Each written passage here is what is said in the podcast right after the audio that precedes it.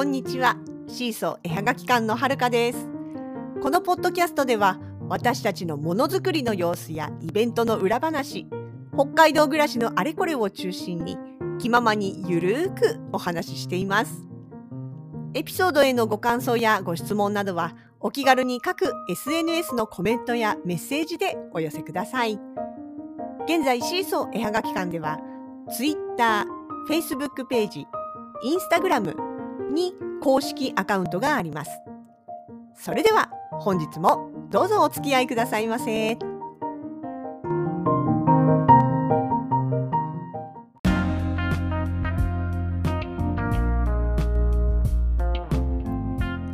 2022年2月の20日日曜日そう昨日も桜のポストカード買ったよなんて声を聞いたりしてまあその方は北海道の方じゃないんですけれどもね本州の方ではそういえば河津桜なんて話もありましたしもう桜が話題になる時期なんですね。遠い目。なぜうちはまだねあと3ヶ月いや2ヶ月か。2ヶ月は先ですからね。ええ、北海道だってまた明日からもねすごい天気荒れるなんて大雪なんて話も出てますからいいんです。北海道民私しばらくまだまだ冬の話をさせていただきます。そう。たまにはフォト言葉の紹介しようかなと思って冬の写真をご紹介しちゃいます。え今回ご紹介するのはこちら。文字の入ったフォト言葉のタイトルとしては誰か変わってくれてもいいんだけど。そして文字なしの写真のみのタイトルは単調 VS おじろとつけてあります。撮影時期は2008年の2月。撮影場所は釧路市阿寒町。阿寒単調の里です。えこちら撮ったのはほのかしです。機材はボディがオリンパスの E330 レンズはオリンパスの70から 300mm F4 から5.6というものになります。写真としてはですね飛び上がる単調と足元を低空飛行して翼を広げてるオジロワシという図なんですね。でねパッと見はねまあオジロがこう単調を追い払ってるみたいなね単調がびっくりして後ろに後ずさってるっていう感じに見えます。まあだってさ普通に考えて猛禽類のオジロワシの方が絶対強い気するじゃないですか。目も鋭いしさ。で単調ズルはまあそこまでねこの獰猛な猛禽類とは違うからまあ確かに魚食べるから雑食なんだけども肉食ではないからね。っていう図に見えるんです。そういう写真に見えるんですよ。なんですけどね実はちょっと違うんですよねこれね。でも先ほども言った通りこれ場所は、えー、阿寒単調の里ということで、まあ、単調たちが集まってくる餌場になってます。でここでねあのちゃんともう施設の人が時間定期的に時間になると、えうぐいまあ魚ですよね。単調の餌になるものをまいてで単調たちはもうそれを知ってるからそこで餌場として食べていくっていうように。でまああの観察小屋というか観察できるスペースもあって人たち人々もねそこで単調たちの姿を観察することができるっていうもうちゃんとした場所施設になってるわけです。でそこに集まってきた単調たち。の姿なんですがそれはねそこに餌があると分かっているのは単調たちだけじゃないわけですよ。当然その他の動物。キツネも出ますよ。そう前で単調の後ろにキツネ出てくるね。なんかイソップ物語みたいな写真撮れたことあるんですよ。あれほんと偶然だったけど。っていうようなキツネもいますしもちろん猛禽類のオジロワシも狙っているんですよ。もうねみんなちゃんと知ってますからだいたいその時間になると、えー、単調たちのいる場所の上空のところにね猛禽類どこからともなく集まってきます。オジロワシもそうだしオオワシも見かけたことありますね。上空をぐるぐるとこう旋回しながらそろそろか？まだか？餌来るか？っていう形で見,、ま、見守ってるというよりは見張ってるんですよね。でなんか猛禽類って結構その上空に行くと瞳孔が開けて逆に地上のものをこう見つけやすくなるっていう構造があるらしいんですよね。まあそうそうでしょうね実際。で時間になると係の人が出てきます。さで単調たちのために魚を巻きます。そうすると「来た!」って言ってさーっとこうオジロワシが翼を畳んでまっすぐに降りてくる。で単調の足元に落ちている魚をぐわっと掴んで奪って逃げるつもりで来るんだけれどもここはね敵も去る者単調鶴ですよ。分かってますから彼らが来るの。単調だって大事な餌です。取られちゃたまらん。っていうわけで飛んできたオジロに対して当然のようにこうね防御というか攻撃をするわけです。単調もね言うて翼広げるとあれだけの大型鳥ですからねあの翼を広げた大きさは決してオジロには負けません。まあ大足だとトントンなのかな。そして足も長いし首も長いだから全体の大きさはねすごく大きいんですよ。でオジロワシはスッと来てスッと持っていくつもりが意外と単調に邪魔されてまあ高確率で失敗します。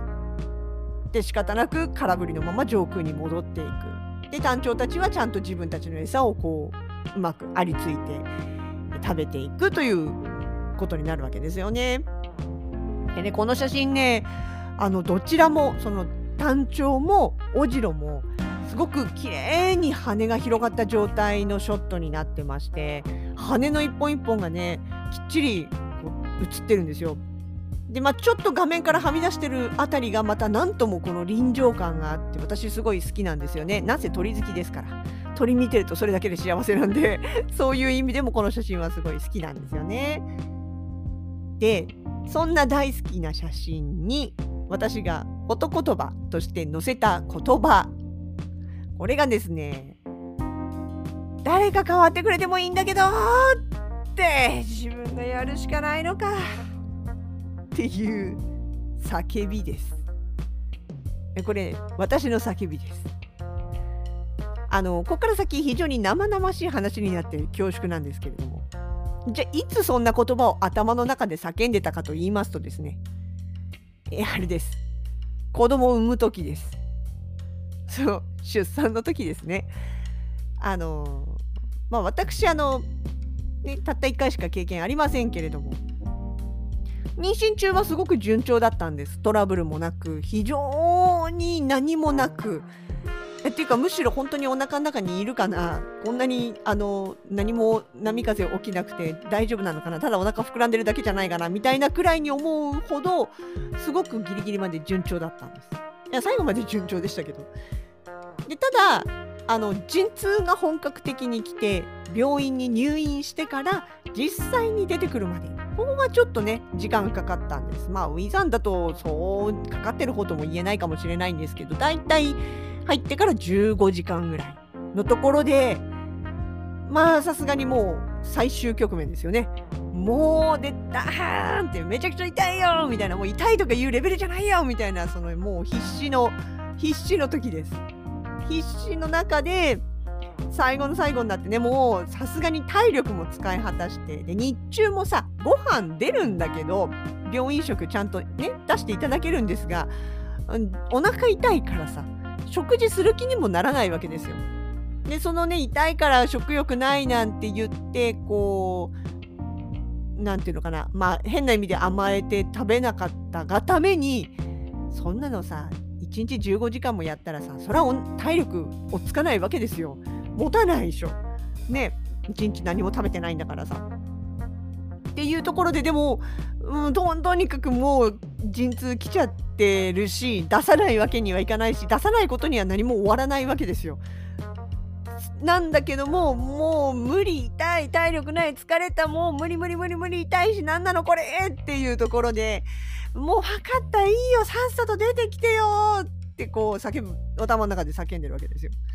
もう十分もういらん誰か交代っていう気分なんだけどえいやいやいや誰も交代できるわけがなくとにかくね痛みから逃げない気持ちで精一杯っていう状態だったわけですよね。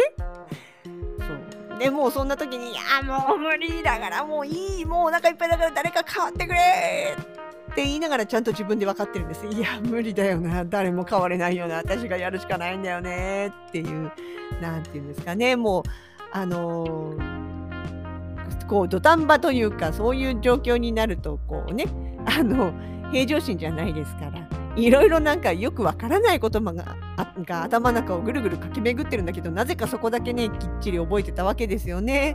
今でも覚えてますけどね。もうその時のその言葉そのまんまです。それさそれそのまんま言葉にフォト言葉にしてポストカードにするかよって思う方もいらっしゃるかもしれませんけれども。まあでもほらそういう場面ってさ出産だけじゃなくてなんかたまにたまにごくまれにあったりするじゃないですか？ない？ないかな？そうそうはないか。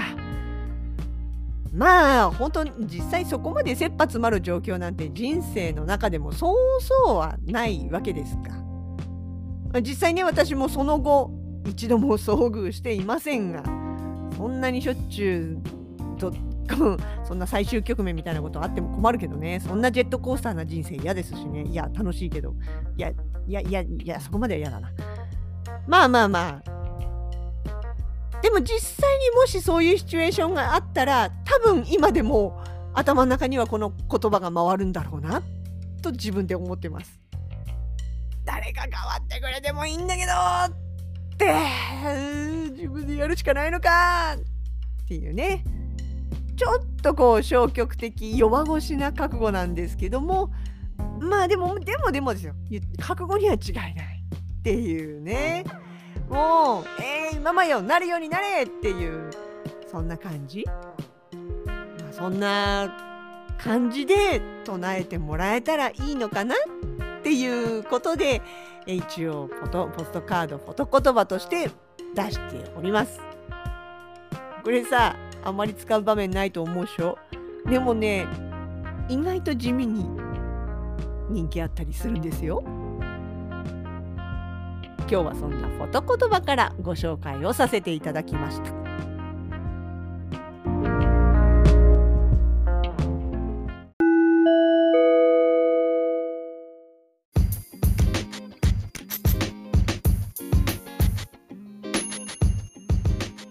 シーソー絵はがき館直近のイベント出店情報です。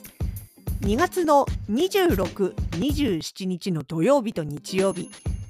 白い恋人パークで開催されます雪国マルシェに出店いたします。こちらは下白い恋人パークの無料エリア2階部分での開催となります。おそらく5店舗ほどが集まるかと思いますが雪国にまつわる雪景色冬景色それから北国の動物たちといった雑貨写真などが登場いたします。お近くの方はぜひ遊びに来てください。